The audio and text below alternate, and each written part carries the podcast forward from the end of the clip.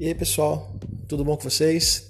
É, aqui quem fala é o João Paulo Tostes e esse aqui é o nosso primeiríssimo episódio do SexoCast, o lugar onde a gente vai falar sobre sexo, sexualidade, relacionamentos, sem qualquer preconceito, sem qualquer tabu e com total empatia, né? E espero que vocês gostem do nosso primeiro tema, que eu acho que é legal já começar falando sobre isso, né? Dessa forma que seria resposta sexual humana, mas eu vou focar hoje nos na resposta sexual é, masculina ou em pessoas com pênis, ok? Então vamos lá.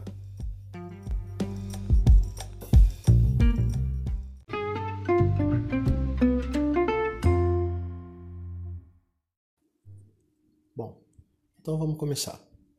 É, eu queria deixar aqui, é, claro, né, antes de, de começar a falar sobre isso, que sexualidade e sexo em si, função sexual, são questões bem diferentes. A função sexual, o ato sexual, tem muito mais a ver com a questão biológica em si. Já a sexualidade vai muito além. A sexualidade não, não só responde à função biológica, mas as questões de interação social, é, questões psicológicas estão todas envolvidas aí dentro desse pacotinho da sexualidade aí. O sexo também está lá dentro, mas não quer dizer que seja a, mesma coisa, exatamente a mesma coisa. E para a gente falar sobre resposta sexual humana, especificamente é, em pessoas que têm pênis, é importante dizer que os estudos sobre sexo, sobre sexualidade em si, é, demoraram a acontecer por conta de questões religiosas, por questões de pudor, as pessoas tinham muita dificuldade em lidar com isso. Então, é... bom, lá pro, pro, pro século XX, é, o comportamento sexual começou a se tornar objeto de estudo de uma forma mais aprofundada. É, já existiam alguns estudos é, na década de 20, por aí, pelo Havelock Ellis, né, algumas pessoas que o Theodore Hendrick também, que eles começaram a, a, estudar sobre a questão da resposta sexual ali, mas eles dividiam em, em, em termos muito mais mais técnicos ali e, e, bem, como eu posso dizer, tinha muita coisa, eram campos cegos, vamos dizer assim. E lá para a década de 50, que os estudos de Kinsey começaram a, a surgir.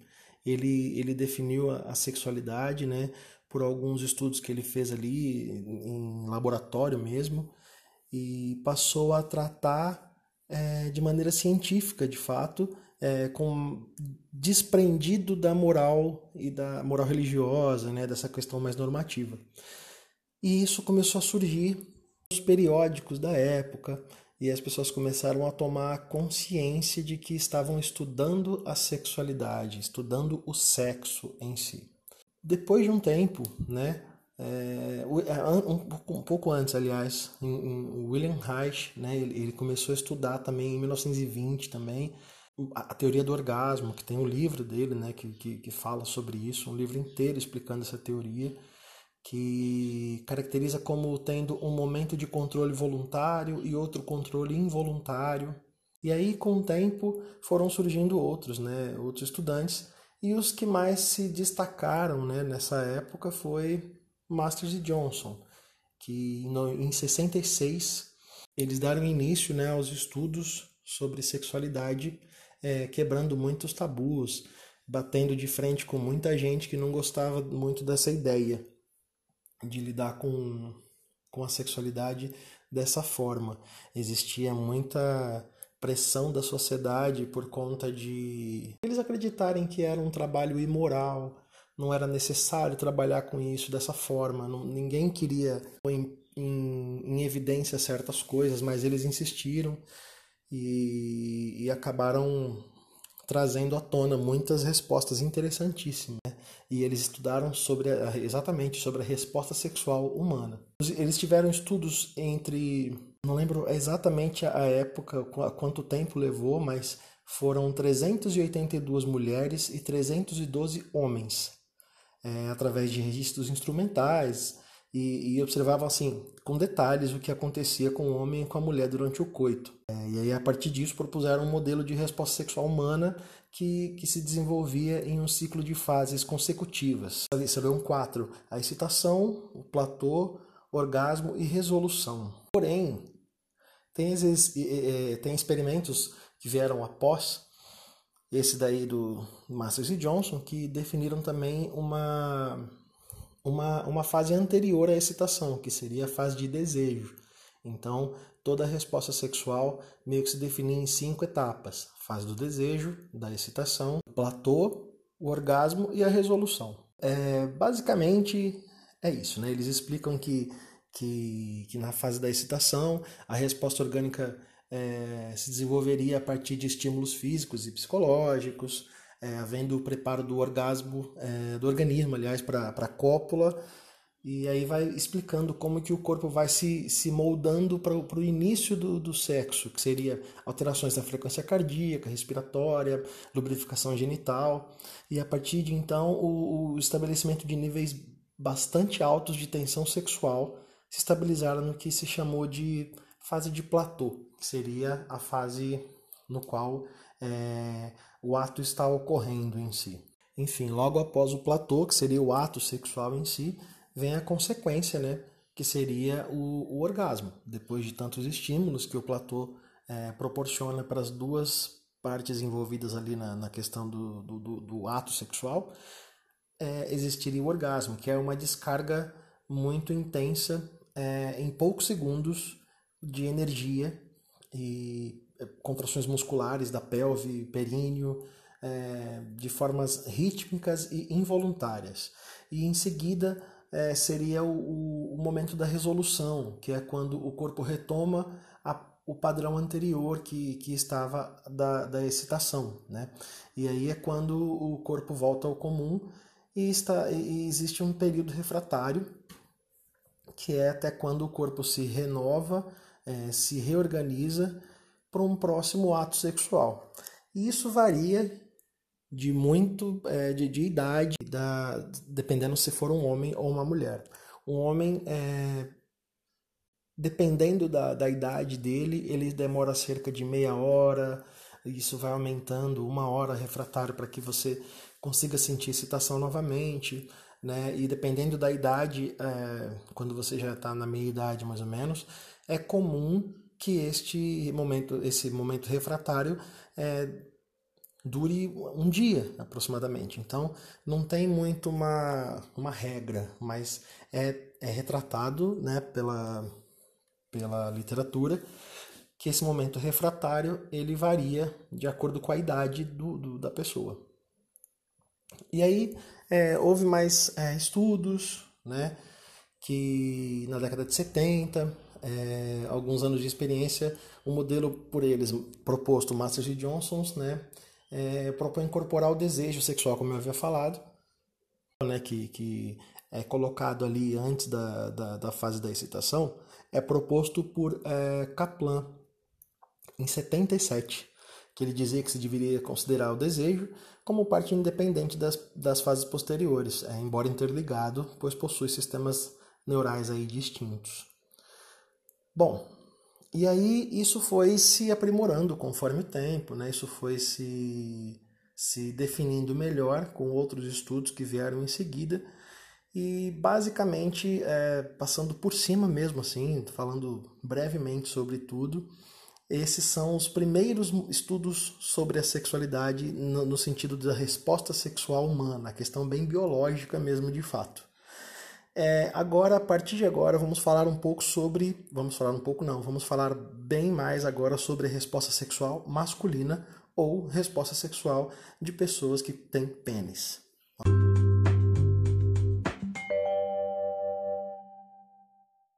Bom, vamos lá. Vamos falar sobre a resposta sexual do pênis, como ele acontece. Mas antes disso, eu queria dizer que é, o pênis em si ele é estudado já há algum tempo, porém de uma forma bem lenta.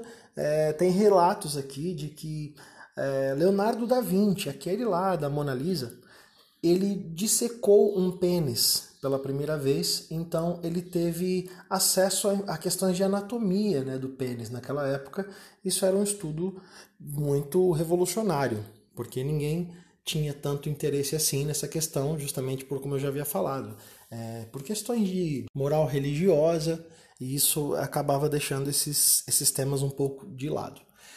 Porém, depois desses estudos do, do, do Da Vinci, só em 1980 que a ISSM, que seria a International Society for Sexual Medicine, e a ABIS, que seria a Associação Brasileira para o Estudo da Inadequação Sexual, que antes na época era denominada como Associação Brasileira para o Estudo da Impotência, só nessa época, em 1980, que foram reconhecidas as estruturas internas do pênis.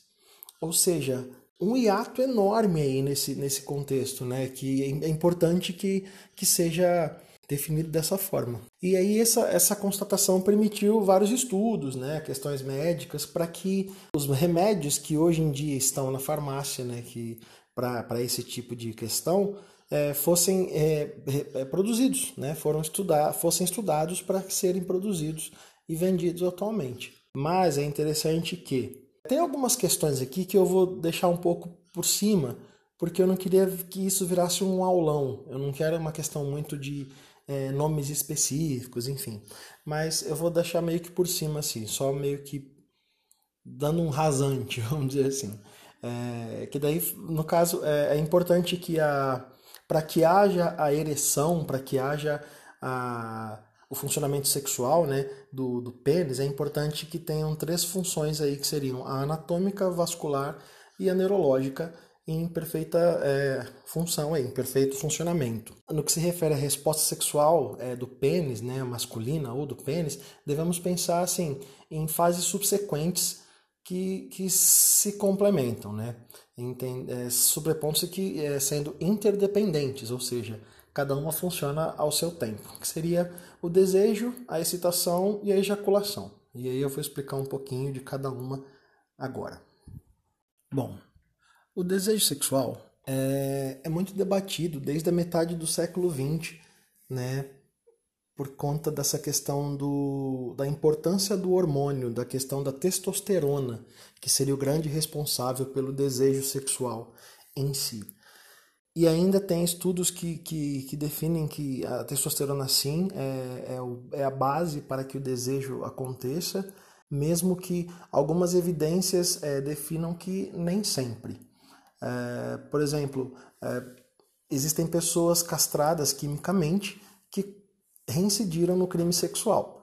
Ou seja, a, a questão do desejo, mesmo sem a, a produção da testosterona como antes, continuou acontecendo ali.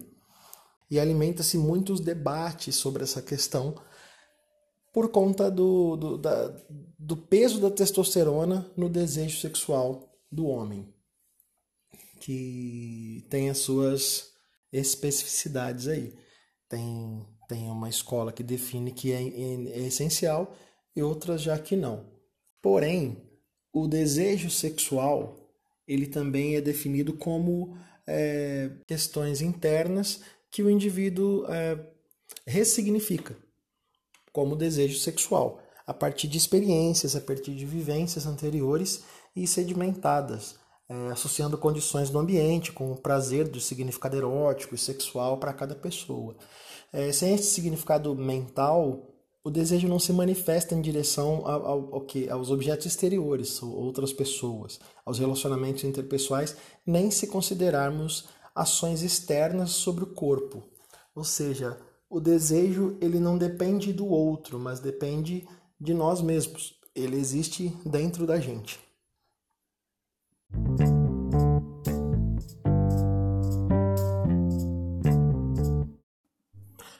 Bom, é, vamos falar agora sobre a, a parte aparente né, da, da, da função sexual, que seria a excitação sexual.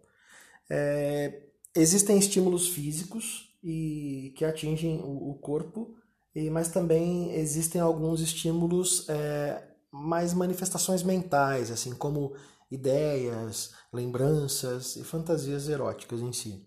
É, embora esse, esses, essas fantasias não sejam diretamente ligadas à excitação, à ereção de fato, mas ela também ajuda bastante.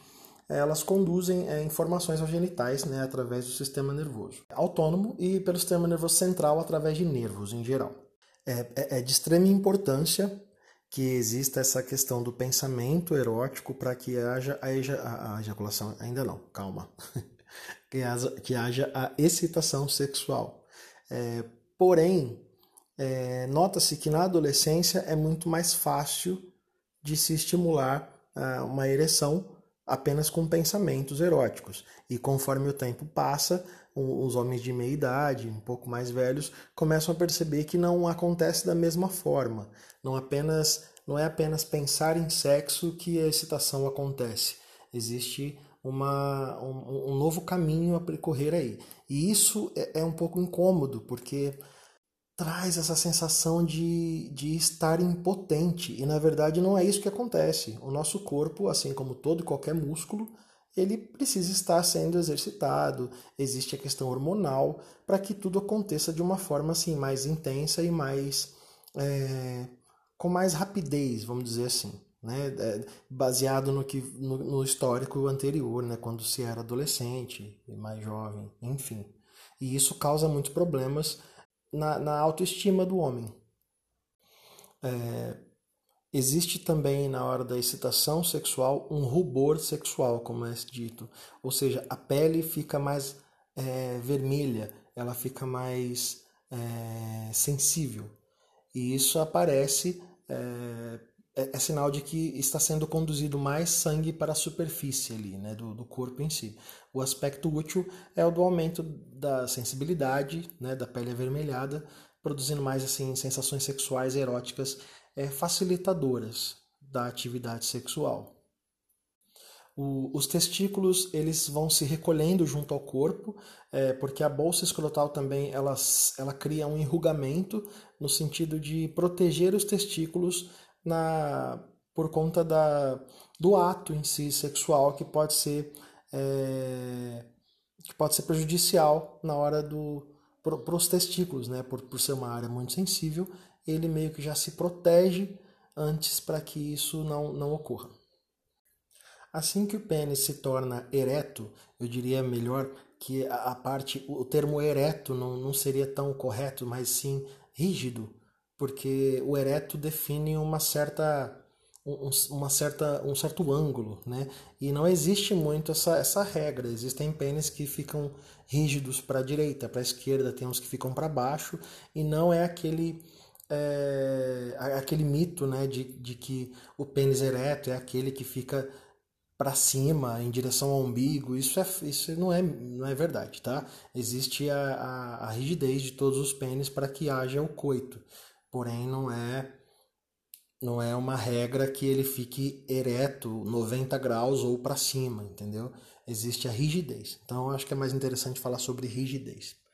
Quando ocorre a rigidez do pênis, para que haja o ato sexual, é, existem duas glândulas chamadas de Cooper, elas liberam umas gotas de um líquido é, para a uretra, né, que neutraliza o pH, o pH da, da, da uretra, para facilitar a passagem do esperma e para que eles não morram nessa passagem, entendeu? Então existe esse líquido viscoso, o qual chamamos de esmegma, e ele tem essa função. Alguns homens é, percebem ele já saindo, ele, ele se botando, ele se colocando para fora ali, ele escorre pela, pela glande, e outros só percebem um leve brilho ali na, na, na glande mesmo. Aí varia de acordo com é mais individual. Tem homens que acabam é, desenvolvendo mais e outros acabam desenvolvendo menos, mas o esmegma, esse líquido, existe justamente para facilitar a saída do esperma. Essa rigidez que acontece é, é o fluxo sanguíneo que, que, é, que é estimulado temporariamente para que é, fique armazenado no pênis para que ele crie essa, essa possibilidade de penetração. Pênis precisa estar ereto, obviamente, rígido para que haja penetração. Esse sangue, essa vasocongestão, ela, ela, ela acontece através de duas artérias que tem mais ou menos a espessura, o diâmetro de um, de um grafite, de lápis, assim. Bom, e o pênis ele é, ele é formado por três órgãos ali de forma cilíndrica que tem um tecido semelhante ao de uma esponja. Nós chamamos de corpos cavernosos, é, que eles ficam um ao lado do outro, é, muitas vezes unidos na ponta do pênis, permitindo a troca de sangue internamente no pênis. Os corpos cavernosos eles são envolvidos por uma capa chamada de, chamadas de túnicas albugínicas, e elas que dão a rigidez do pênis quando os corpos cavernosos estão é, repletos de sangue, estão cheios de sangue. Para completar um pênis com sangue, são necessários de 80 a 150 ml de sangue. E para manter é, para manter a ereção, existe um pequeno fluxo de 20 a 40 ml constantes ali para que o pênis se mantenha rígido. E existe um terceiro cilindro esponjoso que fica um pouco abaixo é, desses outros dois corpos esponjosos que eu, que eu falei anteriormente, que ele envolve a uretra. E esse terceiro corpo cavernoso, o que envolve a uretra, quando está cheio de sangue, ele tem a função de espremer a uretra para quando o jato de, de esperma passar por ali, ele vá com muito mais é, força para que vá mais longe. É o mesmo efeito de uma mangueira no jardim, quando você aperta, a água vai muito mais longe. É exatamente isso que acontece. E esse corpo esponjoso finaliza na ponta do pênis, que nós chamamos de glande, que, mesmo cheia de sangue, continua sendo macia para facilitar a penetração. E, e olha que interessante. Para a ereção ocorrer, né, para o sangue entrar nos, nos corpos cavernosos, é, é, é de extrema importância que exista um relaxamento das artérias e dos cilindros ali que compõem o pênis. Por isso que é, esse relaxamento, obviamente, é, é, quimicamente produzido, por isso que é tão complicado é, homens ansiosos, é, nervosos, é, terem uma ereção e mantê-la. Olha que interessante. Como que a, a, mente e o corpo têm que funcionar de uma maneira é, uníssono. Né? É importante que os homens estejam completamente à vontade, sem nenhuma preocupação com o que está está acontecendo ali, para que haja uma ereção satisfatória. E, obviamente, né, vou até falar um pouco aqui sobre isso agora, que 80% dos problemas de impotência sexual, de disfunção erétil, de muitas coisas ligadas a, a ao estado erétil do pênis, 80% dessas questões são de cunho psicológico. Pouquíssimos casos é, de disfunções eréteis são é, têm uma causa fisiológica. É para se pensar.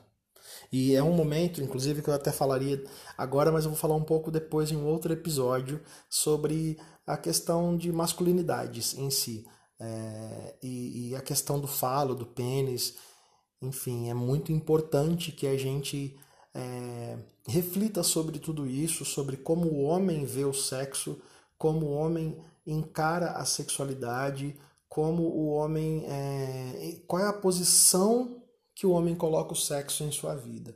Vamos falar disso em outro episódio mais especificamente. Hoje eu estou deixando essa coisa bem é, biológica mesmo, né, para poder existir uma, uma compreensão nesse ponto para que a gente fale mais sobre outras coisas depois, ok? Mas enfim, vamos voltar aqui. É, muitas pessoas perguntam, já atrelado a esse tema também, como o, a, a pressão que o homem enfrenta em relação à sexualidade, essa necessidade de ser o homem que vai transar, que vai fazer as mulheres pirarem, ou os homens também pirarem, ou é, essa necessidade de ser o, o, o, rei Arthur da espada ereta, enfim, que mata todo mundo com esse pênis, enfim, sabe, esse tipo de coisa. É, pesa muito na hora do sexo. E, inclusive, a questão do tamanho do pênis. E as pessoas, é, os homens em especial, definem muito essa questão de tamanho como algo importantíssimo. E no outro episódio que eu vou falar sobre a excitação feminina ou de pessoas que têm vagina, a gente vai falar mais sobre essa questão do tamanho do, do, do, do pênis para a excitação em si. Mas falando aqui sobre o comprimento do pênis, é, ele em estado erétil e, e não erétil, em estado flácido, é, existem muitos mitos sobre isso. Vamos lá. O pênis ele aumenta de tamanho muitas vezes quando se está ereto. Eu digo muitas vezes porque tem uma categoria de pênis da qual, na qual o pênis ele mole, flácido e ereto ele tem praticamente o mesmo tamanho. E tem pessoas que têm o pênis que fica menor quando está flácido e ele aumenta consideravelmente quando está ereto. Ou seja, não existe é, nenhuma conexão entre o tamanho do pênis mole, flácido, com o pênis ereto. O pênis é, que muitas vezes se vê, às vezes até em filme pornô, que são aqueles pênis que estão em estado flácido enormes, né, que já são pênis muito grandes, que, que existem, estão ali justamente por conta do tamanho, né? Eles acabam apenas ficando, apenas ficando mais ereto, porque o tamanho deles ele cresce de 3 a no máximo 5 centímetros apenas. O pênis, é, quando ele já é muito rígido, muito grande, é, flácido. Já o pênis mais é, o, o pênis flácido, o pênis flácido. Já o pênis flácido menor, ele tende a crescer mais, até 10 centímetros ou mais, é, quando se está ereto ou rígido. Então, gente, é, não tem muita conexão o tamanho do pênis flácido com o pênis ereto. É sempre uma caixinha de surpresa, né? Então, fiquem tranquilos aí, rapaziada. Tá tudo bem. Bom, agora chegamos na parte da ejaculação, que, que por sinal é a parte, uma das partes mais interessantes, porque é, o esperma, que é o líquido que é expulso de dentro do corpo do, do, do, do pênis, dependendo da, da, da, intensidade, ou dependendo individualmente, assim, ou de acordo com a sua atividade sexual, é expelido a muito muitos até metros de distância. E isso é muito interessante de, de perceber. E esse esperma, esse líquido, ele é constituído de várias substâncias, mas em especial é, de açúcares, que somam quase 95% do volume, e apenas 5% seria os espermatozoides. Os espermatozoides eles são produzidos nos testículos e, e amadurecem assim enquanto vão subindo até a próstata ao, chegando lá na próstata, ele se mistura ali com o líquido espermático. E esse líquido ele é produzido pelas vesículas seminais que ficam ao redor ali da próstata, que, que também compreende esses 95% aí do, do, do volume ejaculado. Existe um, um, um orifício entre a próstata e a bexiga que na ereção ele se fecha, dando apenas vazão para que haja expulsão do esperma pela uretra. E a ejaculação é, ele é um ato produzido por, por é, contrações musculares lá no, na base do pênis. Né? E o principal músculo que é responsável por essas contrações se chama pubococcígeo. Pubococcígeo. Diferentão o nome, né? E ele, ele tem um formato de oito e, e ele contorna a próstata. E na outra parte ele tem o ânus. Então, ele é um músculo forte, ele é treinado desde quando nascemos para se manter contraído. Essa, essa função de contração, ela facilita a ejaculação. Quando existe a excitação, esses músculos, esse músculo em formato de oito, ele vai alternando entre contrações e relaxamentos e vai aumentando essa velocidade até uma é, até uma, é uma, uma velocidade específica de. Deixa eu ver se eu encontro aqui. Até quase uma contração por segundo.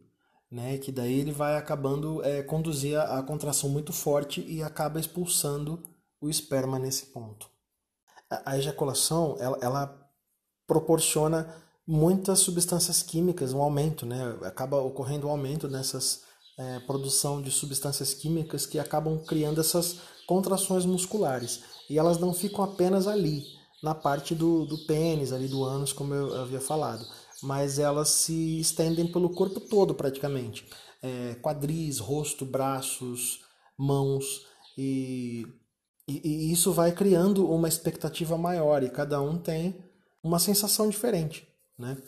É bem, é, é bem individual.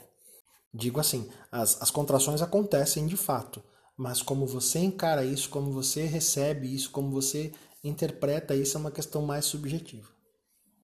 Porém, tem algo muito interessante.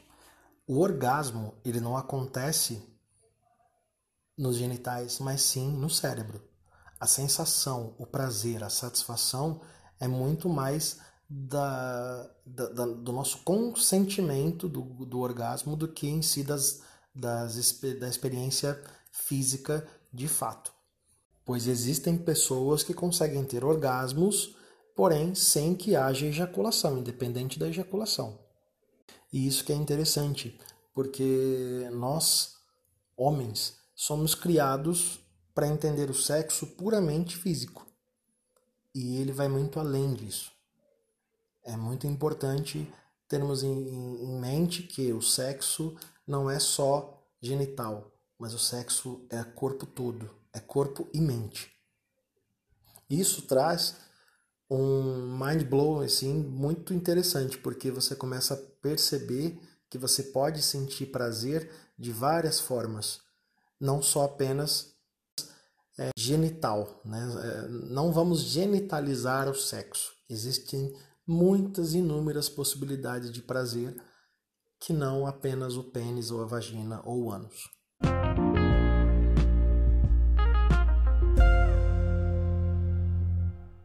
Por fim, temos a fase de resolução, que seria a, o retorno ao que era antes do desejo, o retorno ao que era antes da excitação. O pênis ele é, o sistema vascular se modifica é, e passa a funcionar de modo é, oposto, né? acaba, e acaba relaxando novamente e conduzindo mais sangue para a superfície do corpo, deixando o pênis com menos sangue e dando o, o estado de flacidez ao pênis novamente. Alguns homens continuam com ereção após o, a ejaculação, porém isso acontece em média antes dos 20 anos de idade. Né? Após essa idade, isso acontece com muito menos frequência. E é aquilo que eu disse inicialmente. É, existe um tempo de, de, de refratário né, após o, o, o, o sexo que varia de idade. Lá para os 20 anos de idade, alguns minutos você já consegue uma nova ereção. É, aos 40 anos, 30 minutos ou mais e até 48 horas, às vezes quando você tem 70 anos de idade, mais ou menos. Porém, é, administrar isso fisiologicamente é importante. Então, existem exercícios para serem feitos, é, estimulação de próstata, estimulação do desejo e muitas outras uh, técnicas são interessantes para se manter uma vida sexual é, ativa e saudável, nada além do que seja subhumano, né? Porque dependendo da idade as pessoas acham que é importante que o desejo sexual esteja ali inteiro à disposição como sempre teve desde quando se era mais jovem. E isso é um mito. As pessoas têm que entender que existem momentos na vida e que o sexo vai se transformando e você pode ter outras formas de prazer sem que é, defina tudo isso uma função do seu pênis. É importante deixar claro, obviamente, que são estudos pautados em muitas pesquisas, em, em vários sujeitos, né? são, são pesquisas sérias que estão aí e fazem total sentido. No entanto, algumas pessoas acabam não se encaixando tanto nesses perfis. Pode acontecer de uma forma diferente, o funcionamento fisiológico pode ser outro, tá? Mas existem é, estudos baseados nisso, no entanto, nem todo mundo se encaixa neles. É, é, é importante, a parte designada pelo desejo é impressionantemente modelada pela cultura e pelo psiquismo, mudando, sim, pervertendo o funcionamento sexual fisiológico esperado como normal, entre aspas, ok? porque na sexualidade não é, não é muito legal. Eu acho que nem na psicologia. Na psicologia a gente não usa também esse termo normal. A gente acaba utilizando é, comum, é, corriqueiro, mas normal não, porque isso é um pouco é, é, é muito excludente. Você dizer que uma forma específica de agir é normal e a outra não é. Nós somos muito diversos e é importante ter isso em mente.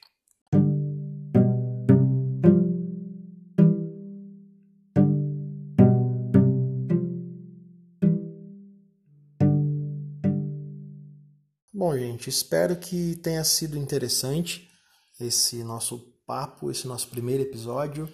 É, gostei muito de, de, de gravá-lo, gostei muito de, de falar sobre esse tema.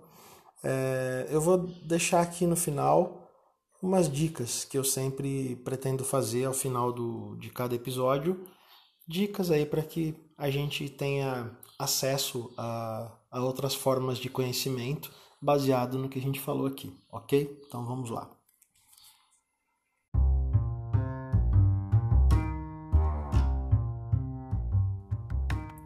Toca aqui.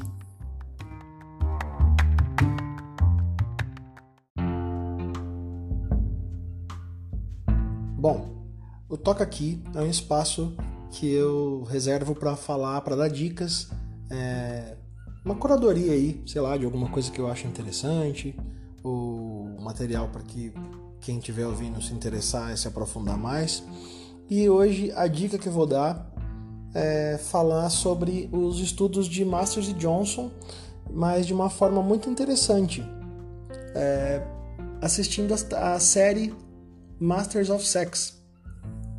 É uma série que tem quatro temporadas de 12 episódios em média cada uma e é muito interessante porque conta todo o desenvolvimento do trabalho deles. E Claro que tem uma, um, um pano de fundo ali, que seria mais uma, uma questão para vender mesmo, né? Para fazer uma série, para ter um apelo aí para que as pessoas assistam, que é o, o envolvimento dele, do, do, do, William Masters com a Virginia Johnson, né? E é, é, de uma forma muito interessante que é colocada essa, essa questão toda.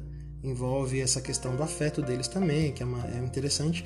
Porém, dá detalhes dos estudos que eles fizeram. Então é muito legal, é muito interessante trazer isso à tona dessa forma aí. Eu acho bem bacana. Você vê como eles se empenharam muito para poder fazer esse trabalho que era visto com olhos de completamente é, de completa perversão pelos outros, pelas pessoas mais conservadoras e moralistas da época. E isso transpassa várias questões, fala sobre homossexualidade, fala sobre é, desejos é, reprimidos. É muito, muito legal, vale a pena. Eu acho que é, uma, é um material interessante para quem se interessa pelo tema, ok? Então é isso, gente. Muito obrigado. Espero que tenham gostado. Para quem quiser entrar em contato, eu ainda não tenho um perfil no Instagram do SexoCast, então entrem lá no meu. Eu tenho um perfil pessoal e tem um perfil também chamado Psicofatos. E minha arroba no Instagram é João P. Tostes. João P. de Paulo Tostes, ok? Entrem lá e a gente bate um papo por lá também, ok? Então é isso. Grande abraço a todos e fiquem em paz. Lá vocês vão ter acesso também ao meu canal no YouTube, Psicofatos, e, e até o próximo episódio, ok? Abraço.